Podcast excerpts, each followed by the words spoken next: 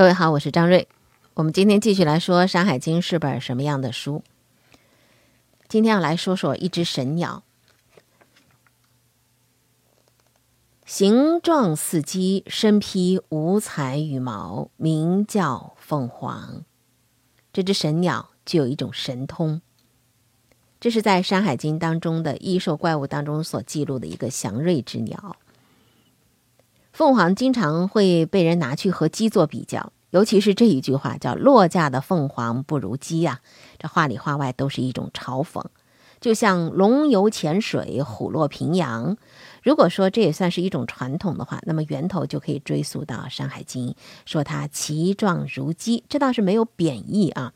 因为《山海经》里头呢是特别偏爱凤凰的，这只神鸟出现在呃很多的记录当中，多次现身，还有。不少其他的名字，人们习惯于用已知的去揣测未知的，所以鸡的形象就被《山海经》的创作者反复的借用，用来形容各种的神鸟。我们在现在的博物馆出土的一些呃文物当中，可以看到啊有关这些神鸟的记录，比如说在我们浙江宁波河姆渡遗址出土的一个双鸟朝阳纹的象牙蝶形器。距今已经有七千多年的历史了，上面就有一对凤鸟昂首对望，拥抱着同样一个太阳。这是，呃，在当年的原始的这个农业社会的先民对鸟和太阳的原始崇拜的最直观的一个体现了。那么，在湖南的洪江市高庙文化遗址出土的那些陶器上头，在这些陶器的颈啊、陶器的肩、腹这些部位，都装饰着用戳印、批点所组成的各种的图案。其中最有代表性的就是形状各异的凤鸟纹。我们看到，现在收藏于湖南省文物考古研究所的一件凤鸟纹的器作。它这个凤鸟的形象很古朴，所以呢，这个高庙遗址出土的，呃，这个凤凤鸟的形象就被认为是古人心目当中的凤凰，这也是迄今为止所发现的中国最古老的凤凰图案。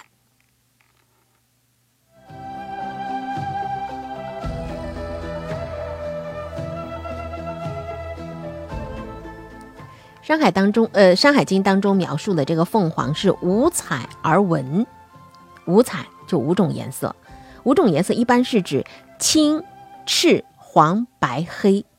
凤凰非常幸运的拥有了这五种颜色所交织的羽毛，可谓是光彩夺目啊，明艳照人，使它无可辩驳的成为那些神鸟当中的佼佼者。怎么个神法呢？在《南山经》里说说出现。那么就是天下安宁啊！对凤凰的这番描述，并非是首创的。你要凤凰跟龙，都是原始社会的图腾演变来的。八九千年以前的新石器时代，遗址上头的凤凰的形象就屡见不鲜了。我们刚才说到那个陶罐，它是距今七千四百年的白色的陶罐，那两只神鸟是最古老的凤凰的图案，头上有冠啊，长着。长喙、长颈，漂呃拖着这个漂亮的长尾巴，这个腹部还有带獠牙而且吐舌头的兽面纹，所以你看，当时的人，原始社会啊，呃，他已经把这个各种动物的特征融到一个形象里头去了，这可能也是多个部落的图腾融合的结果，借助虚构的神物来获得多重信仰的保护。想想看，我们那时候人类对自然的认知，它带有一种对于未知的不确定性、恐惧、焦虑和想象在里面的。因为当时的认知是非常有限的，没有办法对自然环境，比如说日升月落、电闪雷鸣，做出一个合理的解释。但是内心呢，又有着这种恐惧。为了抵御这种恐惧，就赋予了很多的图腾，呃，像凤凰这样的一种特殊的神性。开始跟自然现象相结合。角日高悬，就是在河姆渡出土那个太阳啊，两个鸟啊，这样子呈现了一个凤凰跟太阳的两个信仰的元素。那么角日高悬，就像世间的这个主宰一样，万物都是在他的光芒之下生生不息的。昆仑之秋，是时为地之下都，有鸟焉，其名曰纯鸟，是斯地之百福。这也都是《山海经》里头所描绘的。凤凰，这是一种鸟还是两种鸟？最初，凤凰是有性别之分的，雄的叫凤，雌的叫凰。首都博物馆收藏的一个明代的蕾丝嵌石云凤金簪，我们可以看到，呃，这个凤凰的作为装饰品的一个形象啊。在先秦两汉的时期呢，凤凰的形象就吸取了像鸟、鸡、蛇、燕、龟很多动物的一个特性。到了明清的时候呢，又在朱雀、雉凤和鸳鸯的基础之上加以变形，就逐渐形成了这种特定的造型。我们现在所熟悉的凤凰，所以我们看它这个装饰品当中呢，它这个凤凰的形象呢，真的是很多样的。比如说鸡头，但是它这个呃肚子、腹部这里又有点像鸳鸯啊，呃，因为像朱雀呃这样的多种的形象。这是在首都博物馆收藏的一个明代的一个金簪。是云凤的形象。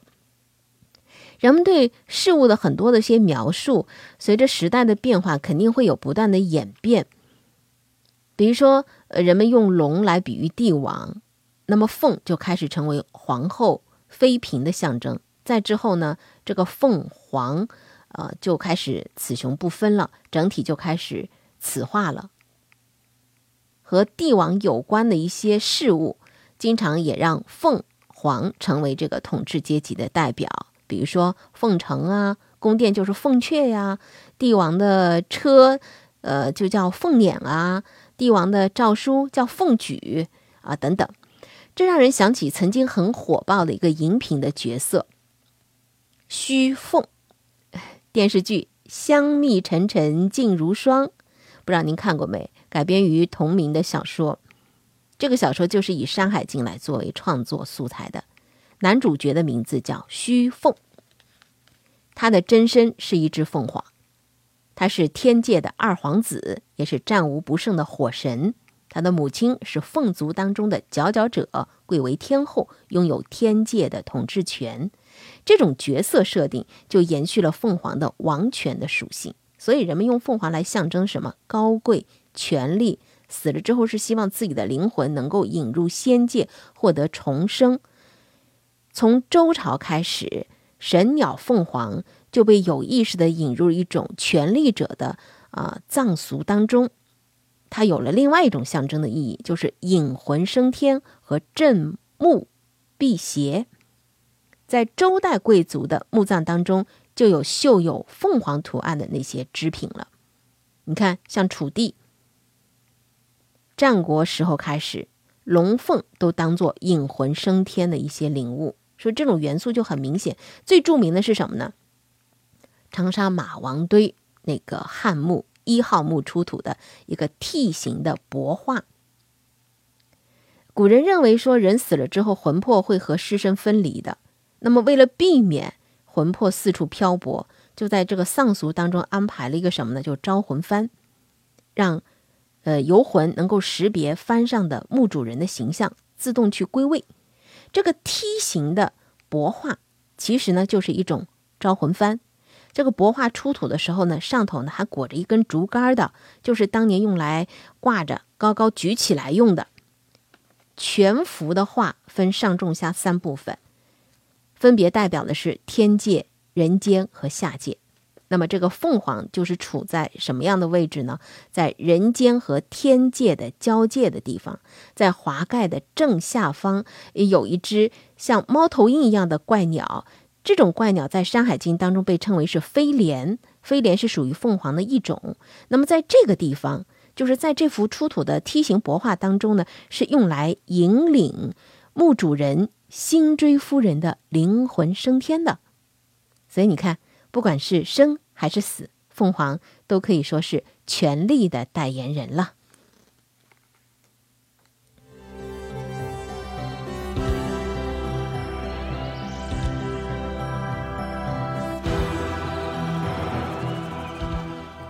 在山海经当中啊还说这个凤凰呢是自歌自舞歌舞是自发的。这么说起来这个凤凰好像跟音乐也有相关联是吧？还真是有点相关联啊！你比如说，在河南省舞阳县的贾湖遗址，它出土了中国最早的乐器，就是贾湖骨笛。这个骨笛是一根用呃大型鸟的翅膀的骨头做成的一个笛子。时间大概是在多少年以前呢？八千多年以前。你瞧，人类在嗯那么多年前，我们的人类的先民们。不仅是解决一个吃饱肚子、抵抗自然灾害的，呃，这样的一种生存能力，在闲暇之余，他还有一种精神追求。那首最古老的音乐——骨笛。后来人们就开始制作乐器，渐渐呢，制作的这个乐器有点向凤凰致敬的味味道了。在东汉的这个《说文解字》当中就提到说：“生有十三黄，像凤之身也。”萧其形象凤之翼，其声像凤之鸣，参差像鸟翼。什么意思呢？就是他们制作乐器的时候，是把长短不一的发声管子跟这个凤凰硕大的翅膀的羽管联系在了一起，排箫是吧？我们可以想象一下，这样排在一起之后呢，它出来的这个音阶就有了。这是仿声学最早的实际应用了。神鸟凤凰自歌，就成了音乐的代言人了。跳舞、音乐最早也是源于祭祀，在祭祀场合使用的。人们通过模仿凤凰自歌自舞的方式来表达自身的祈求。《诗经·王风》里头有一段描写东周乐官奏乐歌舞的诗。君子洋洋，左持黄，右招我游房。其乐直且，君子陶陶，左持道，右招我游傲。其乐直且，说的是一个君子在宴会当中一时兴起，左手持黄，示意旁人跟他一起来奏乐；心之所至，又放下乐器，拿起长长的羽毛，让人跟他一起来翩翩起舞。那么，唐代的经学家孔颖达把这个君子跳的舞蹈就称为是羽舞，羽毛的羽。羽毛不只是拿在手上，有的时候还戴在头上。